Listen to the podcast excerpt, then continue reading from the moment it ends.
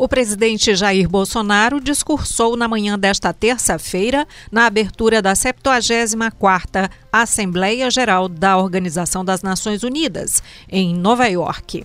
Bolsonaro é o oitavo presidente brasileiro ao se pronunciar na abertura do evento. O presidente começou o discurso afirmando que sua chegada ao poder representa a saída de um Brasil à beira do socialismo. Bolsonaro proferiu críticas ao socialismo, sobretudo falando da Venezuela e de Cuba, e ressaltou que esse regime na América Latina, abre aspas, ainda continua vivo e tem que ser combatido. Sobre a Amazônia, um dos assuntos mais esperados do discurso, o presidente negou que a floresta seja patrimônio da humanidade e afirmou que o bioma permanece praticamente intocado. Bolsonaro também confirmou que não irá aumentar a área demarcada para indígenas. É uma falácia dizer que a Amazônia é patrimônio da humanidade e um equívoco, como atestam os cientistas, afirmar que a Amazônia a nossa floresta é o pulmão do mundo. Valendo-se dessas falácias, um ou outro país, em vez de ajudar, embarcou nas mentiras da mídia e se portou de forma desrespeitosa com e com espírito colonialista. Questionaram aquilo que nos é mais sagrado, a nossa soberania. O discurso do presidente Jair Bolsonaro na Assembleia Geral da ONU é o tema do recorte desta terça-feira, 24 de setembro. Olá, eu sou Maísa Vasconcelos. E eu sou Ítalo Coriolano e este é o Recorte, o podcast analítico do O Povo. Você pode é, seguir a gente aí nas redes sociais, também compartilhar os nossos programas nos serviços de streaming. Se você tiver alguma sugestão, algum recado para mandar para a gente, é só mandar um e-mail para podcast.povo.com.br. Lá na parte do assunto você escreve Recorte.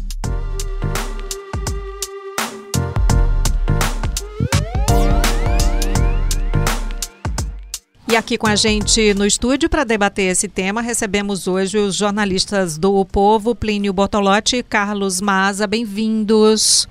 Olá. Acompanharam bem? tudinho? Opa, Maísa, Ítalo, acompanhei sim, né? Viram, assim, revisaram? Difícil, mas, mas deu. 20 minutos, né? Bom, eu, eu, eu ouvi todo, né? Assisti com cuidado, fiz anotações. Estão aqui, vocês até estranharam o tanto de anotações que eu tenho aqui. O Plínio tem folhas e folhas é, de anotação. Recebi uma overdose de informações tóxicas do presidente Jair Bolsonaro. Bem, Plínio, mas eu e Maísa também lemos né, quase todo o discurso do presidente agora há pouco. É, qual foi a imagem que vocês sentiram que o presidente passou internacionalmente com esse discurso na ONU? Bom, primeiro que tinha gente que achava que ele iria vestir o figurino presidencial, né? Finalmente, um figurino institucional. Isso não aconteceu. Eu venho conversando é, bastante tempo, a Maísa sabe disso, quando a gente conversa no programa, no programa dela, no Revista o Povo, que é uma estratégia do governo Bolsonaro de falar para esse público mais reacionário, ultradireitista, da extrema-direita que o acompanha. E sempre digo que isso é uma estratégia de governo. Até agora ele vinha aplicando essa estratégia internamente com algumas uh, palavras assim, digamos, algumas altercações fora. Agora ele acabou estendendo essa política para o Brasil todo, né, rompendo uma tradição, uma tradição diplomática do Brasil, baseada no que as pessoas chamam de soft power, né, esse poder leve, baseado na cultura, na prudência, na negociação, nas artes, que o Brasil é uma tradição longa e que funcionou durante muito tempo para o Brasil. Então ele rompe de uma forma bastante violenta com isso e se apresenta de forma belicosa ao mundo, aliás, como sempre foi o presidente Jair Bolsonaro. É, vocês perguntam objetivamente como é que fica a imagem. É, é, muito negativa, né? Muito complicado esse tom que o Jair Bolsonaro adota na ONU, porque dá até uma saudade daqueles seis minutos que ele teve para discursar em Davos, né? Que todo mundo comentou, um discurso breve, sem dizer muita coisa, e agora ele teve esses 20 minutos para falar lá. E o que a gente vê é muito, né? Mais uma vez o que tem acontecido no Brasil desde o início aí do governo do Bolsonaro. Muitos fãs, muitos adeptos dele aí que ainda não tenham desligado, né, o podcast aí após a análise do Plínio, tinha ficado com raiva, vão dizer que foi um sucesso, que ele falou, mostrou a independência do Brasil, reafirmou as pautas Eu dele vi lá muito e tudo. corajoso, É, é, não, que é- estão chamando quem, um quem discurso concorda corajoso. com ele vai a dizer que é exatamente isso que tem que acontecer. A questão, o negócio, né? É que a ONU não é um, um fórum adequado para o debate interno. Não é um lugar para se tratar sobre as questões políticas, sobre os rachas que ele tem com o PT ou com qualquer força progressista que seja. Assunto Ali não pequeno, é né, autoafirmação. Ninguém tá nem interessado para isso. Se fala muito essa questão de ah, ah, o, o Brasil era um anão diplomático. Aí agora, com o que, que vai ser? Né? Não, absolutamente ninguém tem o menor interesse em quase nenhuma das discussões que foram levantadas pelo Bolsonaro ali. É, a gente tem hoje uma crise econômica, que é o que interessa. Você tem uma crise econômica instalada no Brasil, que é isso que os investidores estrangeiros estão prestando atenção. Ele não falou absolutamente nada sobre isso. A gente tem uma crise ambiental, não falou nada sobre isso. É, ele falou, a gente tem uma crise diplomática, também não falou nada de concreto, uma proposta real para combater esses problemas. Então o que, que a gente viu foi um festival de acenos para a militância dele, principalmente para esse pessoal mais extremista, né? Já está mais radicalizado. Que, sinceramente, o, quem tá aqui no Brasil observando pode até ficar, né? Olha aí, ou ah, não. Mas o pro grande do mundo, acho que a grossa maioria das pessoas vão olhar isso de fora e falar, pô, deixa, deixa falar besteira. E isso é muito triste, é, é o caminho mesmo para uma irrelevância diplomática, né? É aquela coisa, o próprio Macron, que foi citado pelo Bolsonaro e muito criticado, discursou pouco tempo Mas depois uma dele. crítica indireta, assim, né? Parecia Exato. aquela coisa meio, meio fofoca, assim. Você sabe e- quem falou mal de mim? Foi um fulano acolá, que eu não vou dizer o nome, mas todo foi mundo sabia. criticado E- imediatamente Isso depois. pode prejudicar as relações do Brasil com a União Europeia?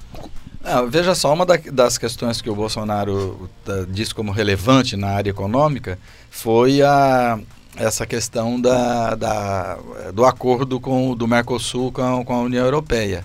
Agora, ele atacou dois países do qual ele depende para entrar na União Europeia, que é a Alemanha e a França. E atacou gratuitamente, como disse o Mas, ali não é lugar para intriguinha, ali é lugar para estadista, para falar algumas questões que são relevantes. Tanto é que o Macron depois ignorou solenemente esses, esses, eh, essas- esses cutucões que ele quis dar. O Bolsonaro ele tem uma mentalidade, muita gente diz isso no Twitter, é verdade, ele tem uma mentalidade de quinta-feira, de quinta série. Eu vou te pegar lá fora. É ridículo isso para um presidente, não é?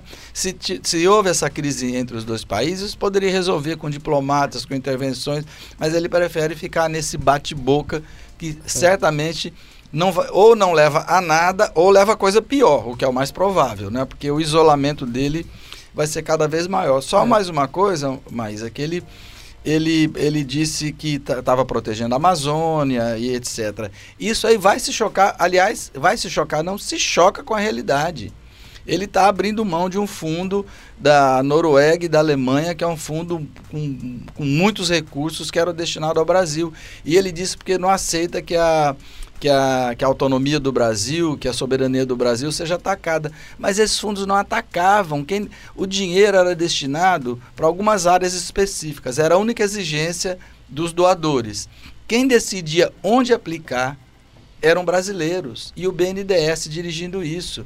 Quer dizer, é um troço absurdo. Então, o que vai se chocar? O discurso dele que diz que é em defesa da Amazônia e, e o desmantelamento de todos os órgãos de fiscalização e proteção da Amazônia, como o INPE, ICMBio, IBAMA e por aí vai. Bem, então, pegando- a, a- realidade vai confrontar o Bolsonaro internacionalmente. Pegando o gancho aí na fala do Plínio, a grande expectativa era sobre o que o Bolsonaro iria falar da Amazônia, né? Ele mostrou a Amazônia, segundo ele, praticamente é, intocada, é, com muitas áreas que não são exploradas, defendeu, inclusive, né, uma maior exploração da Amazônia. Na visão de vocês, como é que as palavras do presidente vão, vão ecoar é, no interesse e importância que o resto do mundo dá É. para a Amazônia? É aquela história, né, Ítalo? O que foi que o Bolsonaro efetivamente falou sobre a Amazônia? Tem alguma coisa que ele falou ali? Porque esse encontro que a ONU está realizando hoje, coincidentemente, é um encontro que marcou muito fortemente. Isso é, é consenso, não é um debate político, não é uma opinião.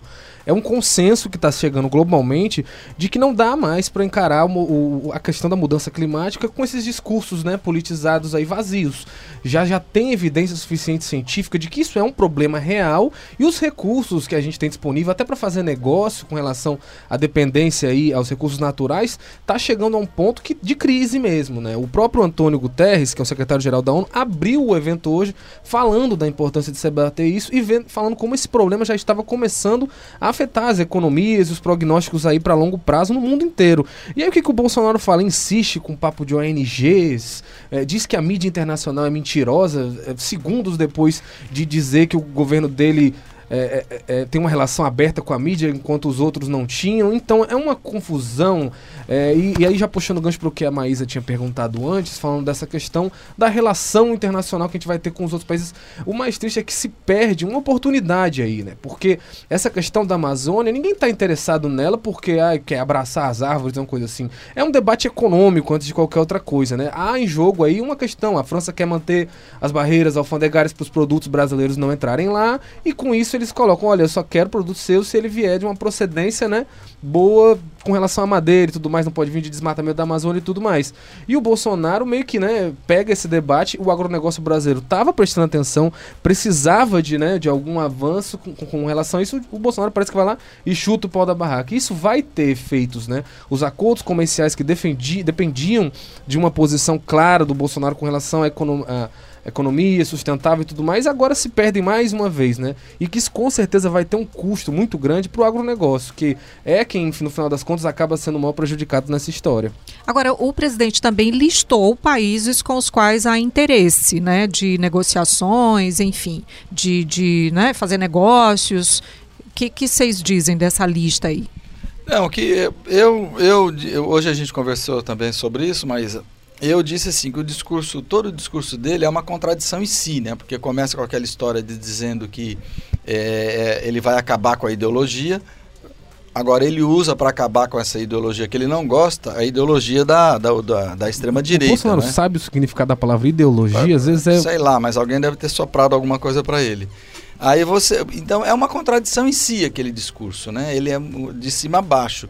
E agora é, nessa questão da Amazônia, ainda voltando um, um, Mas você tinha perguntado, desculpa, Maísa. Se não é algo planejado mesmo, porque ele cita países com os quais o Brasil a quer China, que se relacionar, a Arábia Saudita. É, é, cita uma ditadura ia... que viola direitos humanos e persegue jornalistas da Arábia Saudita, conhecidíssima recentemente, então, né, enfim... É. Eu ia citar justamente isso, outra contradição violenta, que ele diz que defende a democracia e critica as ditaduras, mas ele só critica ditaduras de esquerda e diz que quer fazer amizade com a Arábia Saudita. Saudita. A Arábia Saudita recentemente trucidou um jornalista na embaixada da Turquia, matou e esquartejou. Não é? é um regime que reprime violentamente as mulheres. Não existe um apartheid, então, né, com então relação ele, às mulheres. Então lá. ele diz que quer, ao mesmo tempo que ele defende a democracia, cita como exemplo de amizade. Ele até pode ter negócio com a Arábia Saudita. Agora, citar como relação de amizade, aí já é um pouco demais, né?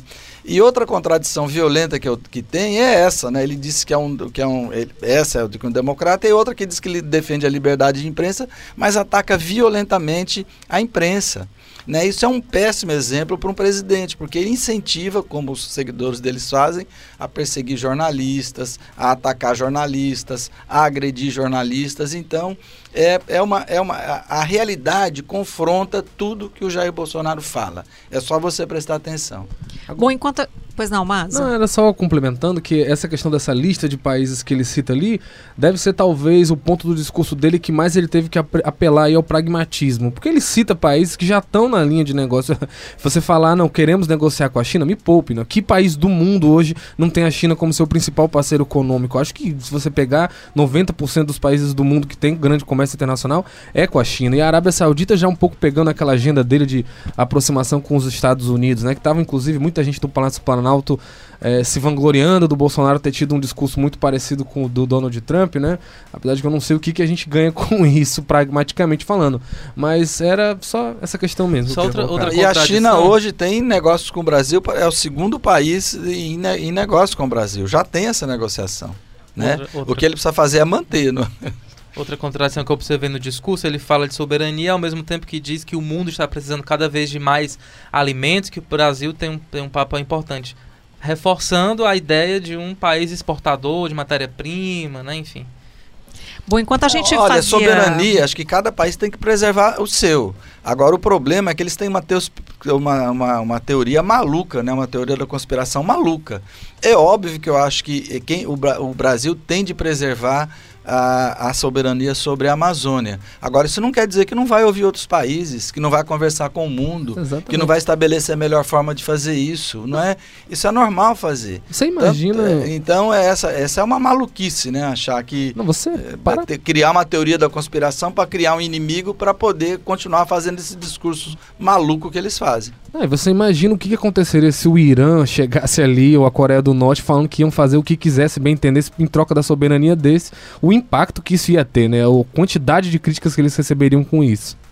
Enquanto a gente fazia, enquanto a equipe da produção fazia a pesquisa, né, para a montagem desse roteiro, as palavras Bolsonaro e ONU apareceram sempre ligadas ao substantivo fracasso.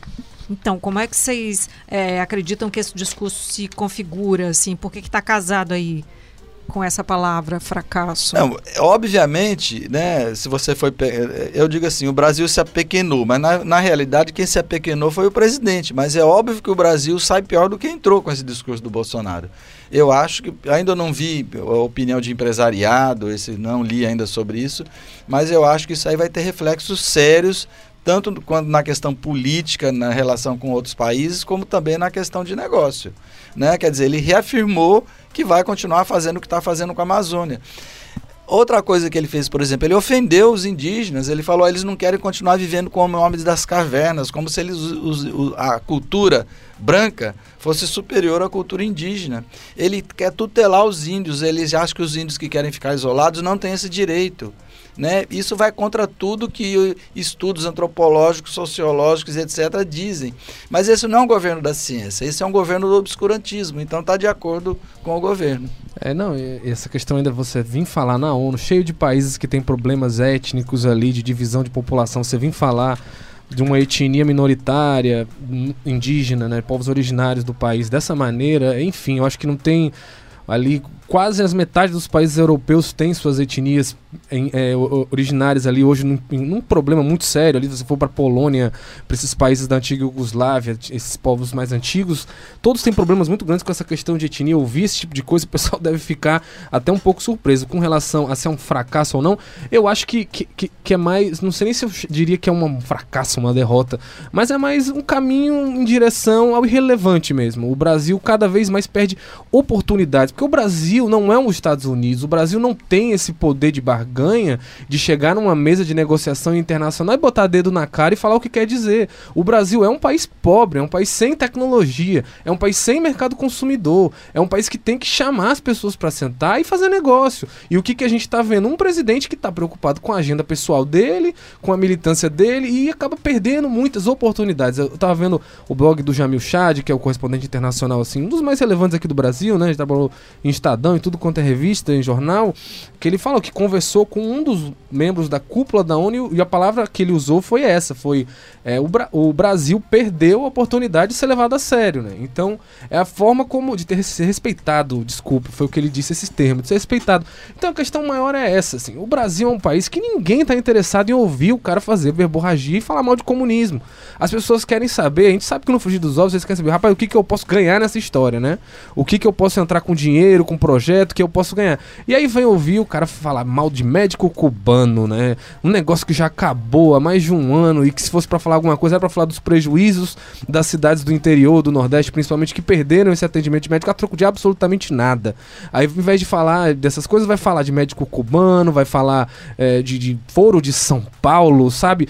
Eu fico pensando, será que tem algum chefe de Estado europeu que dá uma mínima? Então, eu acho que esse pessoal nem ficou com raiva, nem ficou chocado, nem nada, não. Só olhou e beleza, baixou a cabeça Rolou uns ali. memes, né? De é, vários rostos assim, das ali. pessoas ouvindo, assistindo ali. Pra, pra muita gente deve ter rabiscado uns desenhos ali nos bloquinhos deles enquanto o Bolsonaro tava falando. Porque quem que quer ouvir papo de, de socialismo? Pô, isso é um, um, debate tão antigo, tão ultrapassado. A gente tá se perdendo e perdendo tempo com esse assunto assim de, de duas décadas para trás, né? Muito triste.